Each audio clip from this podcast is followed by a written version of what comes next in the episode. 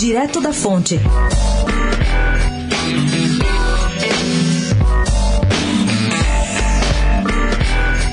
Uma das marcas deste carnaval foi a inesperada invasão das ruas, em São Paulo e em todo o Brasil, por milhões de pessoas em centenas de blocos. E é até espantoso que o país tenha chegado à quarta-feira de cinzas inteiro sem nenhum grande dano a lamentar. Só na capital foram 391 cortejos até agora, que chegarão perto de 500 até o final da festa neste fim de semana, curtidos por cerca de 5 milhões de pessoas. E o pós-carnaval, a seu modo, também continua animado. De seu lado, a prefeitura providencia várias multas que juntas passarão dos 300 mil reais para cinco ou seis blocos que não pararam de fazer barulho às nove da noite, como estava combinado. De seu lado, o Ministério Público já fez o seu balanço e o promotor César Martins acaba de marcar reunião para o dia 16 de abril entre MP, Prefeitura, os blocos, a PM e outros atores da festa para garantir que no ano que vem todo mundo cumpra o horário. Martins já cuidou e bem desse tipo de problema em Vila Madalena em carnavais passados.